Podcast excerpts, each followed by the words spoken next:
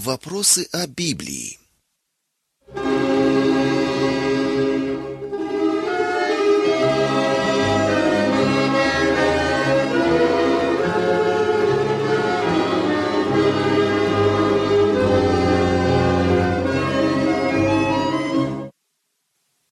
Следующий комплекс вопросов, в котором речь идет о достоверности и значении Библии, является основополагающим. Мы рассмотрим четыре вопроса. Вопрос первый. Библия ведь была написана людьми, поэтому все в ней следует рассматривать относительно.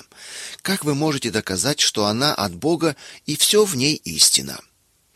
Для ответа на вопрос об истинности Библии мы ограничимся только одним аспектом, имеющим то преимущество, что его можно рассматривать математически. В Библии содержится 6408 пророчеств, из которых 3268 уже исполнились, тогда как остальные пророчества относятся к грядущим событиям. Такого мы не находим ни в какой другой книге. Это обстоятельство иллюстрирует бесподобную, причем математически выразимую достоверность Библии. Библия не имеет человеческого происхождения, ибо написано: «Все Писание богодухновенно» 2 Тимофея 3:16. Бог избрал людей, которым передал важную для нас информацию, чтобы те беспристрастно записали ее для нас. Вопрос второй: как убедиться в достоверности Библии? Вопрос о том, произойдет или нет некоторый математически сформулированный физический процесс или описанная химическая реакция, разрешается не в дискуссии, а в эксперименте. В противовес всем другим идеологиям и религиям Библия называет методы, с помощью которых можно проверить ее истинность экспериментально. Всякий, кто подходит к этому вопросу не просто, чтобы пофилософствовать, но желает по-настоящему убедиться, приглашается к эксперименту, за который поручился сам Бог. Да не будет сия книга закона от уст твоих, но поучайся в ней день и ночь, дабы в точности исполнять все, что в ней написано. Тогда ты будешь успешен в путях твоих и будешь поступать благоразумно. Иисус Навин, 1 глава, 8 стих. Эксперимент состоит, соответственно, из трех частей. Первое. Знакомство с описанием эксперимента. Вначале следует ознакомиться с содержанием Библии через интенсивное чтение. Второе. Выполнение эксперимента. На этом этапе следует осуществить все полученные указания – и третье проверка данных эксперимента. Все люди хотят иметь успех в браке и семье, профессии и отдыхе. Однако никакой психолог по вопросам семейной жизни, никакой менеджер или советник по политическим вопросам не располагает идеальным рецептом. Только Библия может при выше приведенных условиях обещать успех и мудрость действий. Кто проделает этот эксперимент, обязательно придет к положительным результатам. Здесь не может быть проигрыша или риска, как это бывает при игре в лото. Кто отважится довериться Библии, тот имеет дело с Богом, благодаря чему он будет иметь большую пользу.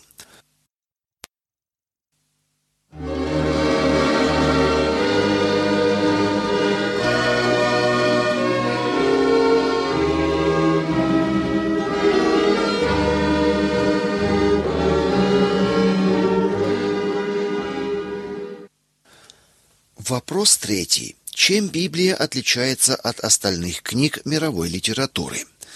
Библия коренным образом отличается от остальных произведений мировой литературы и представляет собой уникальную книгу. Первое. Несмотря на более чем тысячелетнюю историю создания, Библия обнаруживает удивительное внутреннее единство. Библия писалась на протяжении более 1500 лет примерно 45 писателями различного происхождения и профессий. Сюда относится, например, выпускник университета Моисей, военачальник Иисус Навин, председатель Совета министров Даниил, виночерпий Неемия, царь Давид, пастух Амос, рыбак Петр, таможенник Матфей, врач Лука, Павел, изготовлявший палатки. Библия писалась в самых необычных местах, как, например, в пустыне Моисей, в застенке Еремия, во дворце Даниил, во время путешествия Лука или в ссылке Иоанн, и при самых различных душевных переживаниях писателей, таких как радость и любовь, страх и заботы, нужда и отчаяние.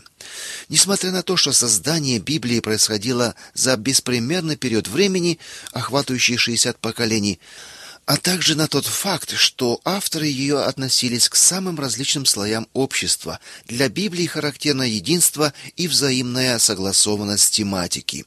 Авторы как-то особенно гармонично и преемственно отнеслись к сотням тем. Если бы люди обрабатывали столь сложную, охватывающую огромный промежуток времени тематику без Божьей помощи, то вряд ли можно было бы ожидать такого единства структуры. Красной нитью проходит через всю Библию учение о Боге и спасении людей. Второе. В Библии содержится такое богатство литературных жанров, как ни в какой другой книге. И наоборот, в ней не встречаются такие жанры, как сказки, легенды, сказания, основывающиеся на вымысле. Также не встречается в ней преувеличение и преуменьшение, присущие сатире, эпосу и комедии. Третье. Библии свойственна необыкновенная многогранность. Она является одновременно книгой веры, закона и истории.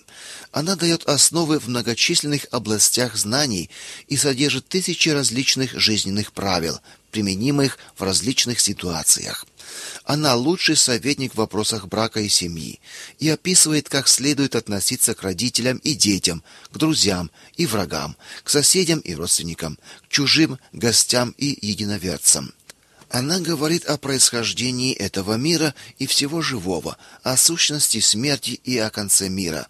Она раскрывает нам суть Бога Отца, его Сына Иисуса Христа и действия Святого Духа. Четвертое. Библия – единственная книга, содержащая исключительно надежные пророчества. Они имеют божественное происхождение. 1 Царств 9.9, 2 Царств 24.11, 2 Петра 1, 20 и 21 стихи. И потому их не найти ни в одной другой книге мировой истории, в том числе и в Коране и записях французского оккультиста Нострадамуса. Промежутки времени между записью и осуществлением пророчеств так велики, что даже строжайшие критики не смеют возражать против того, что пророчества были вначале даны, а затем только начали исполняться. Пятое. Необыкновенные временные рамки библейского повествования. Ее рассказ простирается от начальной точки физической оси времени сотворения мира до ее конца. Откровение 10:6. Никакая другая книга не сообщает определенных сведений о начале времени и не решается описать его конец. Более того, Библия говорит о вечности, о той реальности, в которой наши ограничивающие временные законы не будут больше иметь силы. Шестое. Ни одно высказывание Библии не оказалось ложным. Научные указания Библии еще никогда не надо было изменять по результатам научных исследований.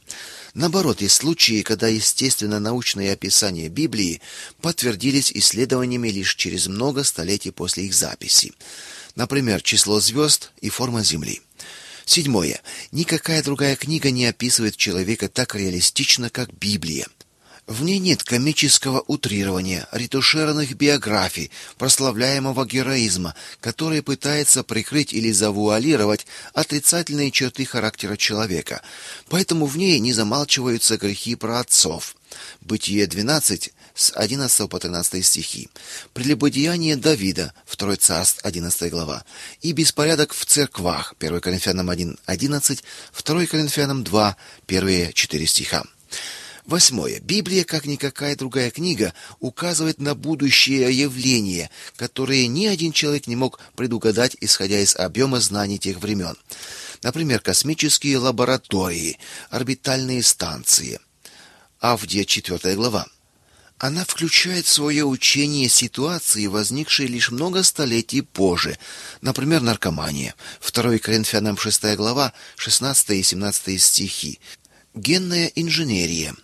Уже эти восемь упомянутых особенностей ставят Библию на выдающееся место, на которое не может претендовать ни одна другая книга. Историк Филипп Шаф очень метко описывает уникальность Писания и того, о котором оно свидетельствует. Этот Иисус из Назарета, не прибегая к деньгам и оружию, победил больше миллионов людей, чем Александр Македонский, Цезарь, Магомед и Наполеон. Без науки и образования он пролил больше света на все божественное и человеческое, чем все философы и ученые вместе взятые. Без риторического мастерства он говорил слова жизни, как еще никто их до него не произносил, и достиг воздействия, как никакой другой оратор или поэт. Не написав ни одной строки, он привел в движение больше перьев и дал тему большому числу проповедей, речей и дискуссий, учений, произведений искусства и хвалебных песен, чем вся армия великих мужей древности и современности. И хотя Библия постижима, например, по количеству слов – 783 137 и букв 3 миллиона 566 489 в английском издании King James. Глубина ее мысли неисследима. Не хватит и человеческой жизни, чтобы извлечь всю сокровищницу ее мысли. Псалом 118, 162 стих. Поэтому Библия является той единственной книгой, которая не надоедает. После каждого чтения возникает новый ход мыслей и взаимосвязь с другими текстами. Мы приходим к важному выводу. Библия единственно Божья книга. Ее истинность от Бога и сокрыта в нем. Псалом 118, 160 стих, Иоанна 17, 17.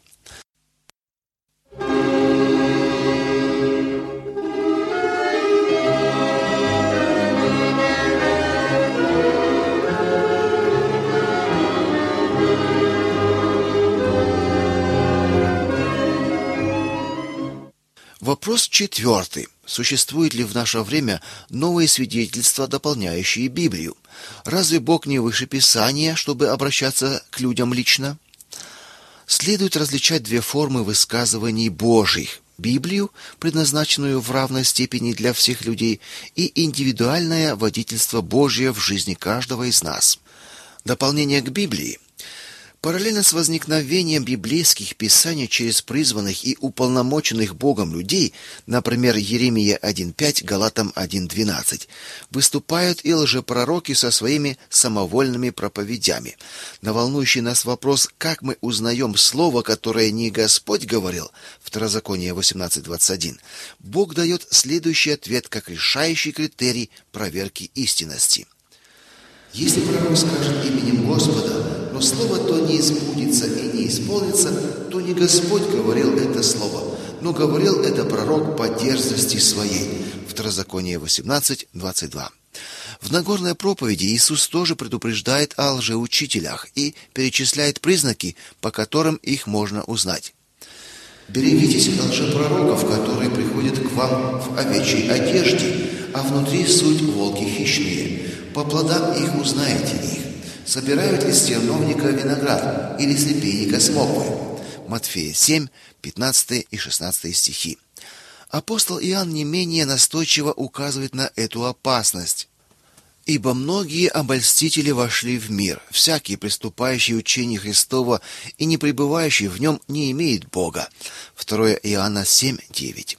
Только Библия является откровением Божьим. Последние дни Бог говорил нам через Сына Своего. Евреям 1 глава, первые два стиха. И не будет больше никаких дополнительных откровений. Откровение 22.18.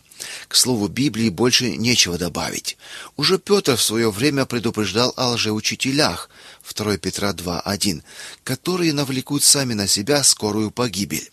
Добавление и искажение Библии Джозефа Смита, книга Мормон, Якова Лорбера, Друзья Нового Откровения, Чарльза Рассела, Свидетели Иеговы, Джорджа Бишофа, Новоапостольская церковь, Бейкера Эдди, Христианская наука и другие не являются Божьими откровениями, а лишь достойными сожаления заблуждениями лжеучителей. Бог не дает дополнительных откровений, но проливает новый свет на то, что им уже давно сказано в Ветхом и Новом Заветах. Поэтому Библия остается единственным обязывающим источником информации – и единственной мерой, которой можно все проверить. В свете изложенного высказывания некоторых наших современников, начинающиеся в одной фразой типа «Бог сказал мне», нуждается в строгой проверке. Второе индивидуальное водительство Божье. Часто в какой-то конкретной ситуации нам хочется, чтобы Бог лично заговорил с нами. Бог мог бы это сделать, но это не его метод. Мартин Лютер, Джон Весли, Хадсон Тейлор были выдающимися мужами Божьими и совершали выдающиеся дела. Они полагались на слово Божье и от него получали движущие импульсы для своего благословенного труда. В молитве «Наставь меня, Господи, на путь Твой» Псалом 85, 11 стих выражена просьба о Божьем водительстве в нашей жизни – в его водительстве можно убедиться лишь позже, ибо оно происходит беззвучно, без слышимого голоса Божия. Вопросы о сотворении мира, о науке и вере.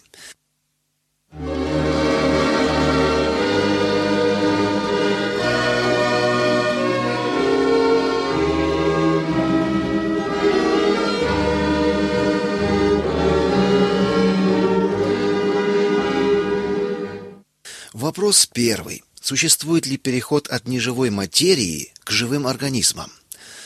Существовавший ранее резкий разрыв между неорганической и органической химией имел веское основание.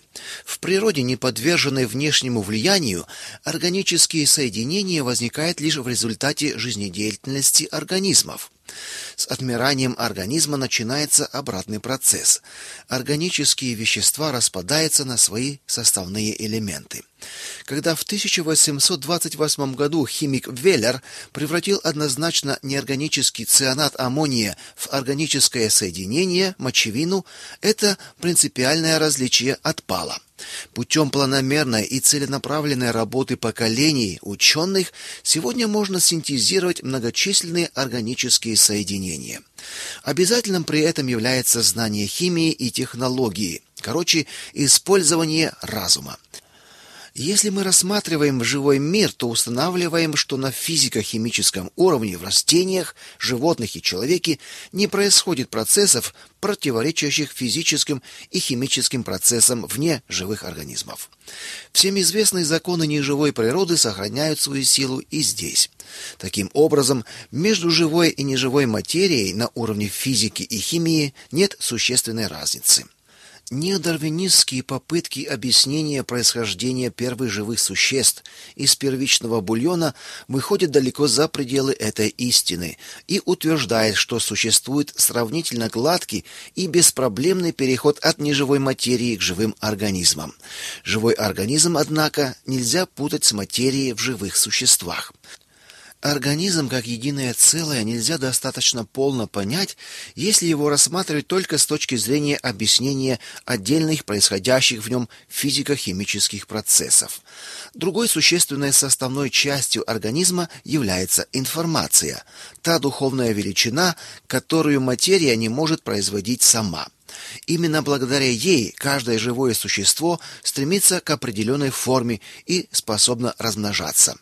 В неживой природе не существует принципа размножения, воспроизведения на основе заложенной информации. Таким образом, информация становится важнейшим критерием четкого отличия живого организма от неживой материи. Возникновение индивидуального образа, в отличие от кристаллообразования, не имеет ничего общего с физико-химическими структурными закономерностями.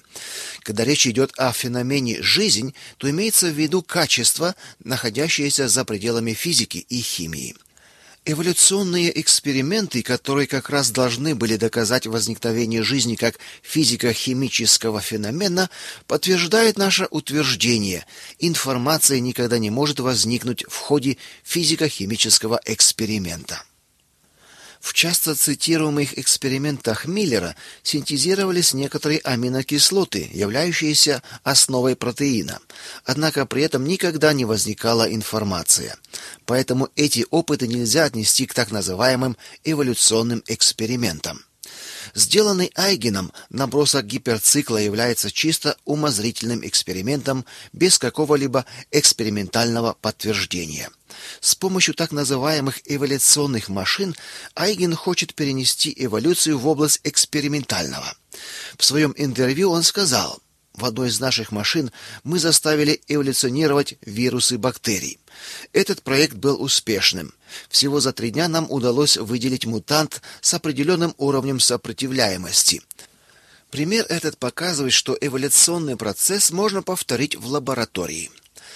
Такие высказывания производят впечатление, будто здесь удался эволюционный эксперимент. В действительности же исходным материалом был уже имевшийся живой организм. И тут не возникла новая информация, а уже с имеющейся производятся опыты, не позволяющие сделать какие-либо выводы о происхождении информации. Следует напомнить очень важный факт. Ни в одной лаборатории мира еще не удалось произвести живые организмы из неживых органических соединений. Это тем более примечательно, поскольку биотехнология разработала многочисленные способы манипуляции на живых организмах. Характерно, что биотехнология работает лишь с живыми организмами, просто пытаясь манипулировать ими. Очевидно, что разрыв между химико-техническими приемами и биотехникой непреодолим. Даже если когда-нибудь в результате упорного исследовательского труда и применения всех знаний это станет возможным, то будет доказано, жизнь можно объяснить лишь вмешательством разума и творческой деятельности.